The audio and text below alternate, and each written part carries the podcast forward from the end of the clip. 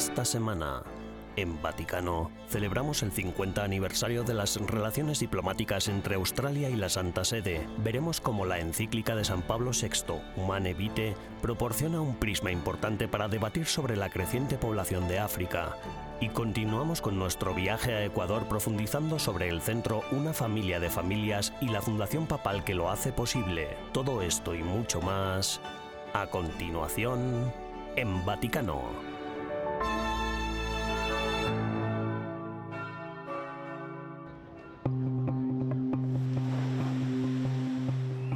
El 7 de junio, una nueva constitución regirá el Estado de la Ciudad del Vaticano. Se trata de una ocasión excepcional.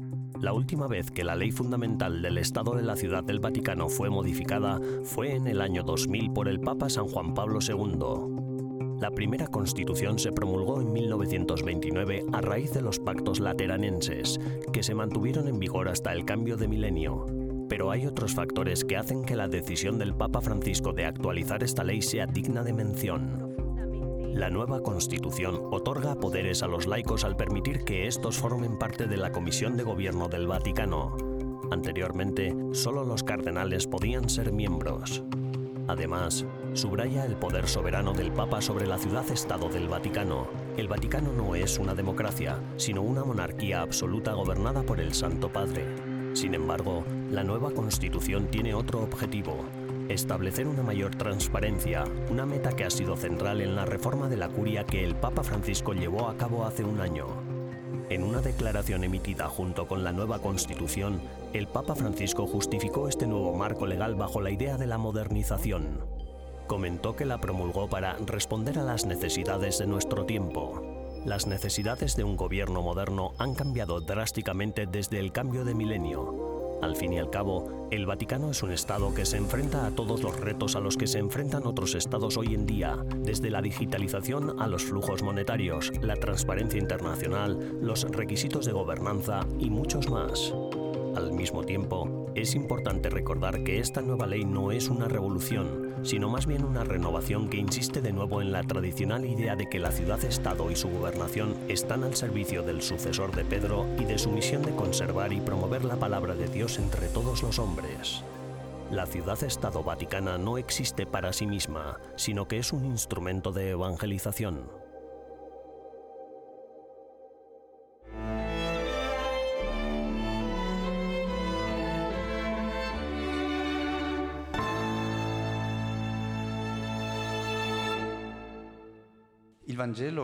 No se identifica con la cultura. Recientemente, el Departamento de Comunicación del Vaticano presentó un nuevo documento sobre las redes sociales. Esta reflexión pastoral utiliza la parábola del buen samaritano como analogía para ayudar a que los medios sociales sean más humanos. La Santa Sede tiene mucha repercusión en los nuevos medios de comunicación digitales. Arroba Pontifex, la cuenta de Twitter en inglés del Papa Francisco, por ejemplo, tiene 18,8 millones de seguidores. Y sumando los otros 8 idiomas de esta plataforma, cuenta con más de 50 millones de seguidores. A estos datos habría que añadir Instagram, Facebook, YouTube y muchos otros canales de difusión social con el mismo número de seguidores.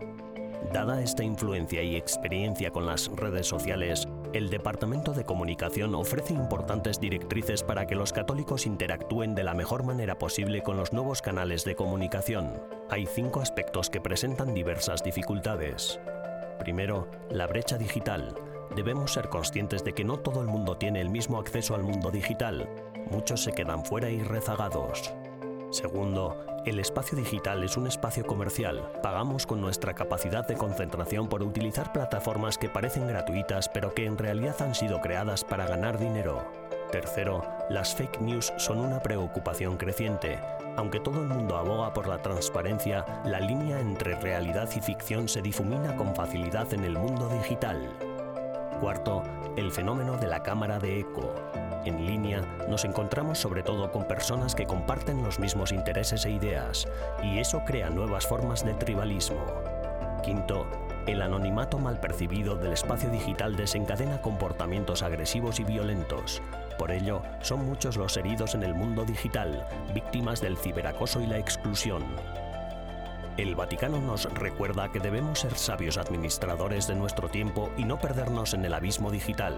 Las familias, en particular, deberían redescubrir las comidas sin dispositivos digitales. Además, a Dios solo se le puede experimentar en la vida real y en las relaciones reales. Pero este documento no es una condena a todo lo digital. Al contrario, todo se matiza y se anima a utilizar las redes sociales según la parábola del buen samaritano. Nuestros encuentros digitales deben ser encuentros de amor, de ayuda, de apoyo.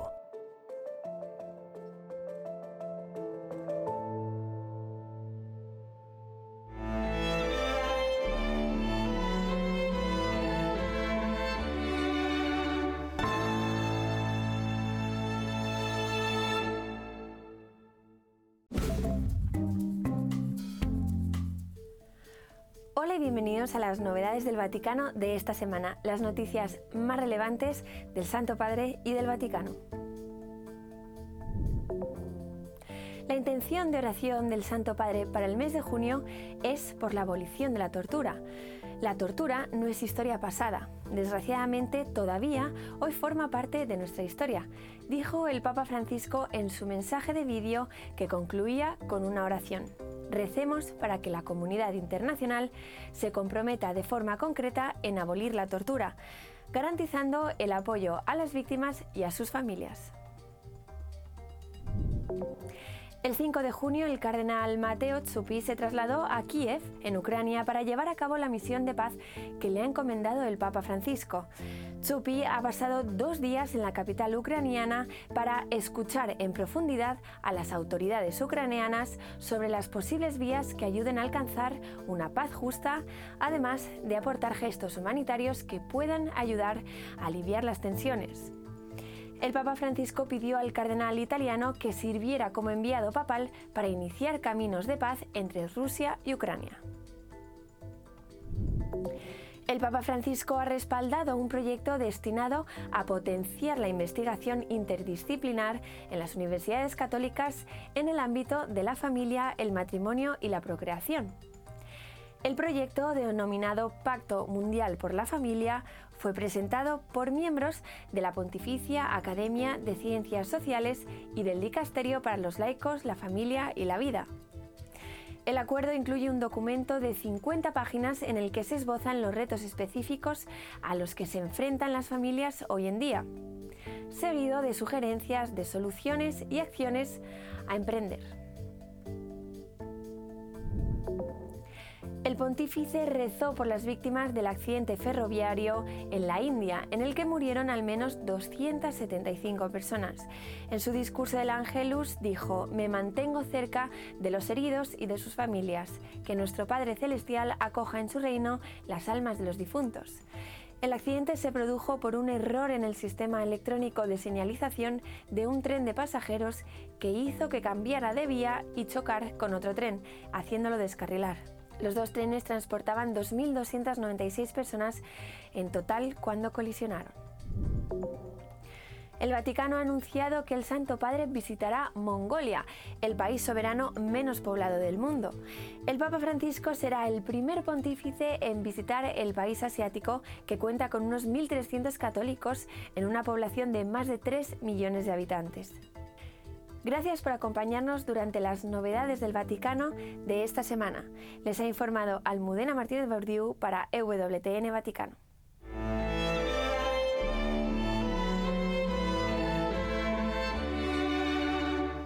En breves instantes regresamos con más en Vaticano.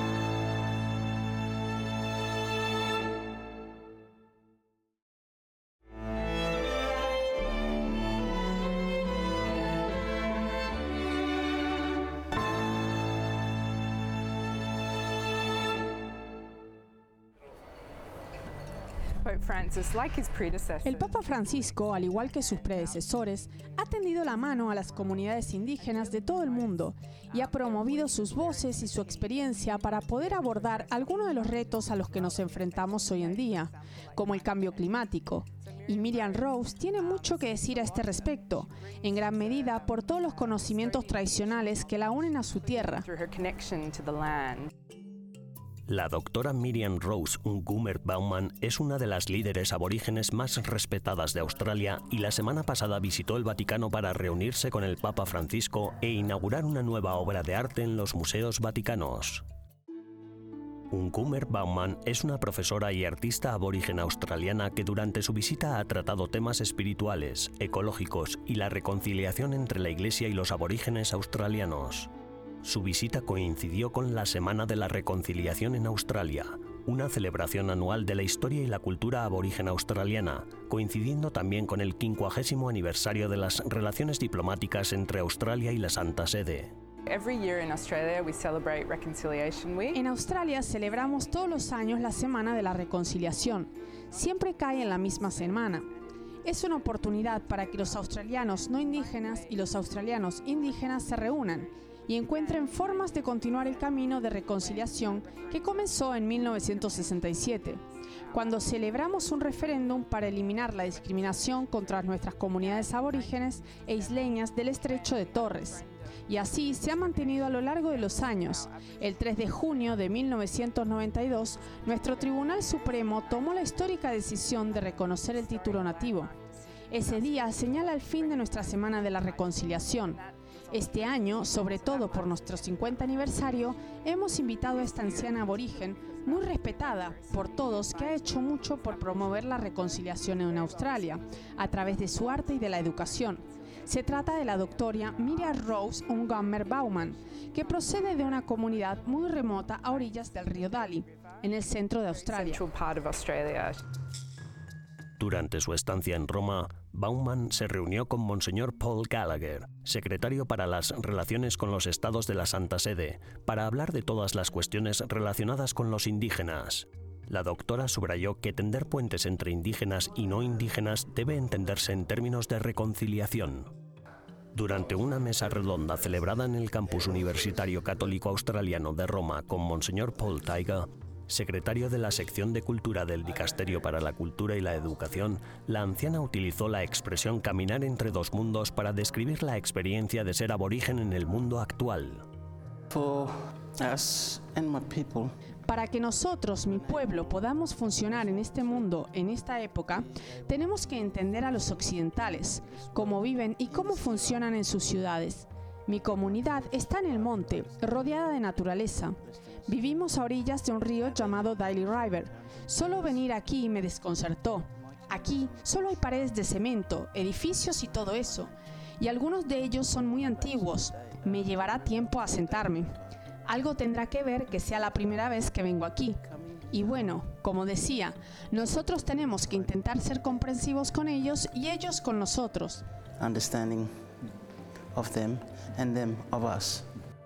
Durante su estancia en Roma, mantuvo conversaciones con representantes de Caritas Internationalis y con la Unión Internacional de Superioras Generales. También participó en una misa con motivo del cincuentenario de la primera liturgia indígena.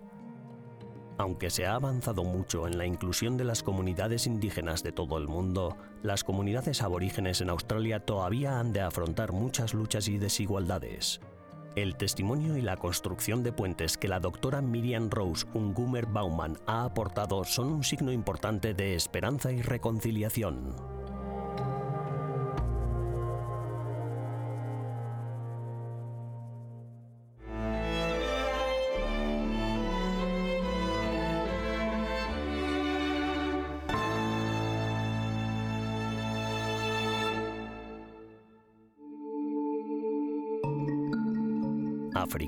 El continente madre, el origen de la vida humana, abierto a la vida, con la tasa de natalidad global más alta del mundo.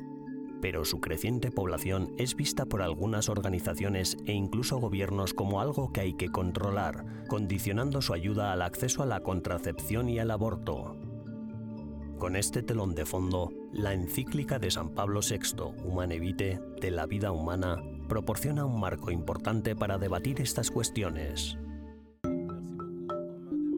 El profesor y padre Apolliner Zibaka Zikongo, rector de la Universidad de Buchimawi, en la República Democrática del Congo, intervino en una reciente conferencia sobre Humane Vitae en Roma.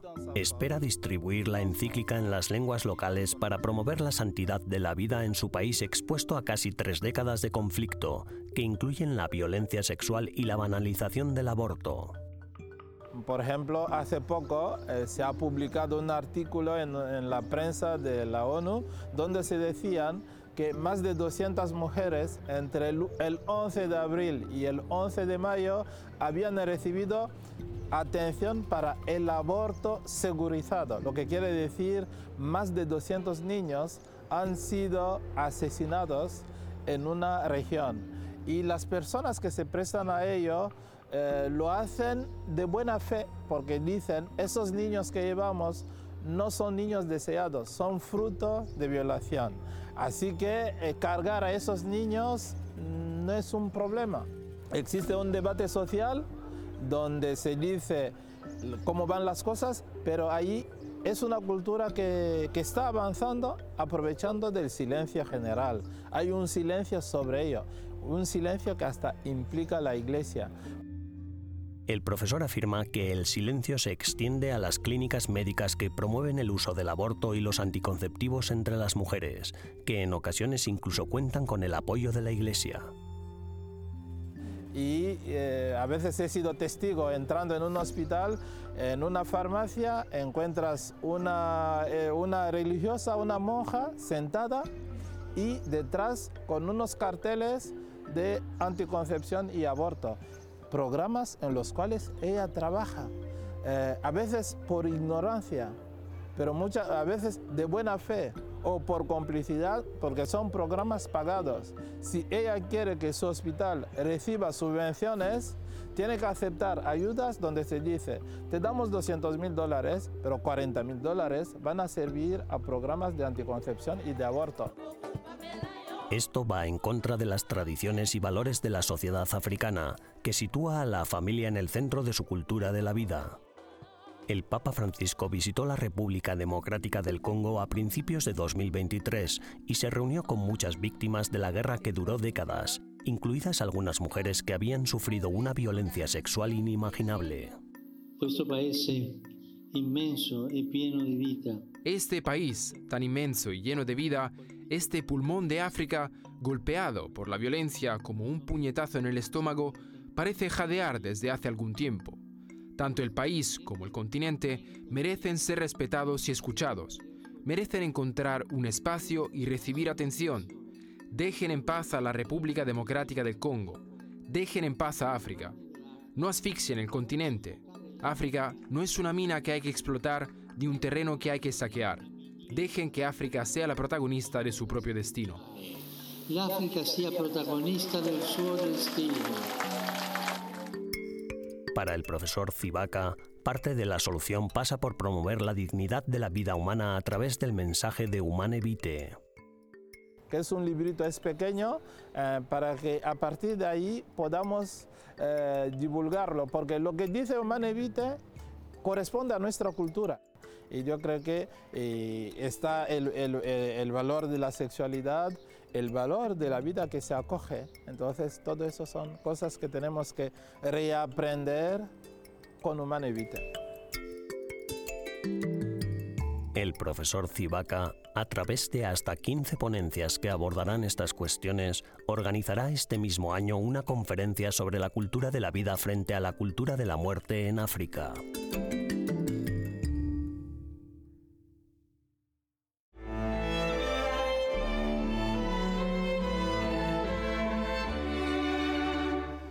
Tras una breve pausa, regresamos con más en Vaticano.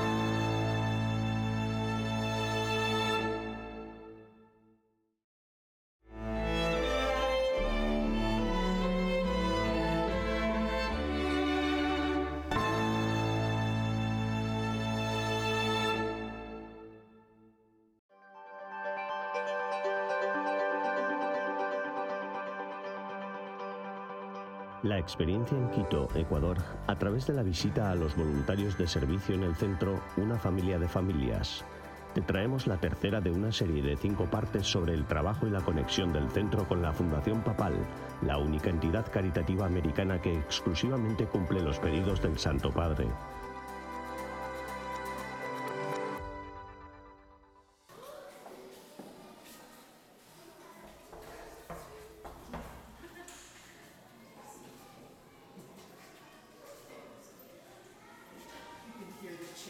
isolated. The, kids like, ah. Oh no! Oh.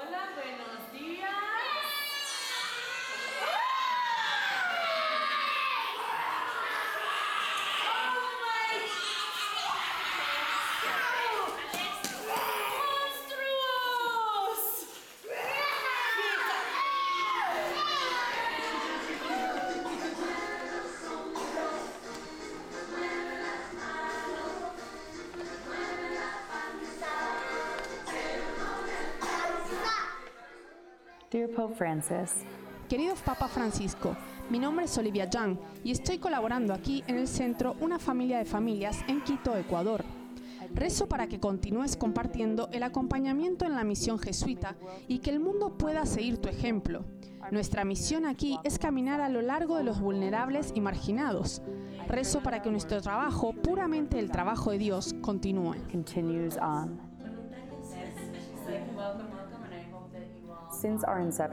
Desde nuestro inicio en 1964, hemos servido y acompañado a más de 7.000 familias. Los miembros del centro viven con un promedio de 2,45 dólares por día.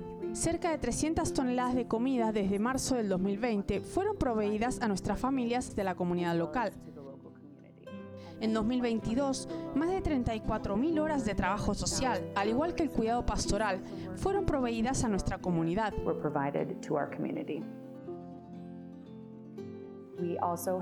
También hicimos un informe que muestra que el 75% de nuestra comunidad deja el ciclo generacional de pobreza para siempre.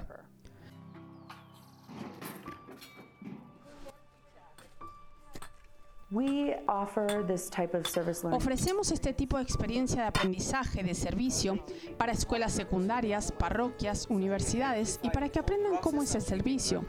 Siempre digo que es como plantar una semilla y realmente es algo muy importante y crítico para nuestra misión de continuar para que la gente conozca nuestro trabajo. El centro es una asociación con la cual estamos en contacto. Ser una familia de familias y subrayar los valores jesuitas la misión trabaja bien con los que queremos hacer en la Universidad Spring Hill y con lo que queremos que nuestros alumnos vean.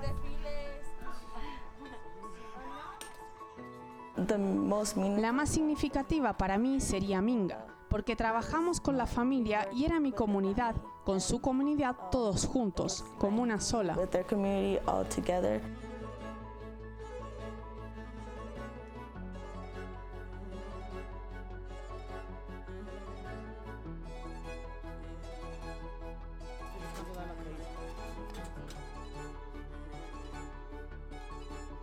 Minga es una palabra indígena que significa grupo de trabajo comunitario. Todos estamos unidos, tanto como el personal, nuestros voluntarios, nuestro grupo de visita, nuestras familias también participan en Mingas. Así que vamos a una casa de familia y ayudamos en cualquier proyecto que puedan necesitar. Y desde 1995 hemos tenido 550 Mingas. la, la sala aquí la sala para que se sienten. Aquí. Aquí duerme el Joel. Le hicimos así con unas cortinas para que él duerma aquí. Tiene su privacidad. Sí, aquí tenemos mi ropa de Jocelyn, aquí los platos, más. Esta es mi cocina. aquí cocino. Y aquí en esta mesa siento para, para picar.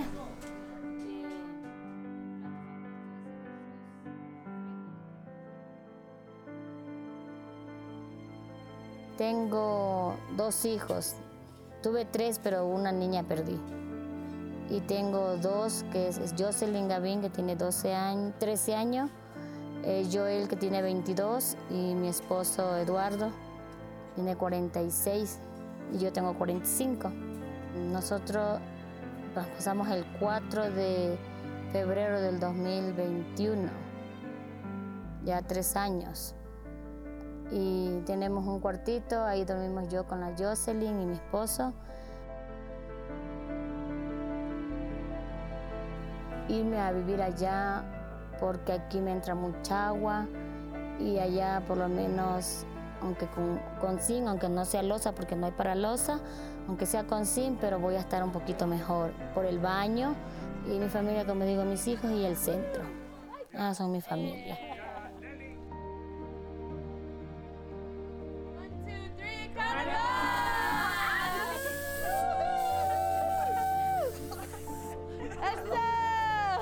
A mí me han ayudado mucho también en mi hogar porque yo más antes tenía muchos problemas y esto de la psicología me ha ayudado mucho. He podido sobrellevar estos últimos tiempos, nos estamos llevando bien. Claro que en el hogar siempre hay problemas, pero sí, sí nos estamos llevando un poco mejor. Hemos dejado muchas cosas, dando gracias a Dios al centro, que sí nos Y eso hay que aprender a valorar y a recibirlos con los brazos abiertos. Y confiar en Dios. En el Vaticano de la próxima semana mostramos la conexión entre la imagen de Nuestra Señora la Dolorosa y en el centro en Quito, Ecuador, ofrecemos una mirada al pastoral y al cuidado intensivo que ayuda a los miembros a vivir bien física y espiritualmente.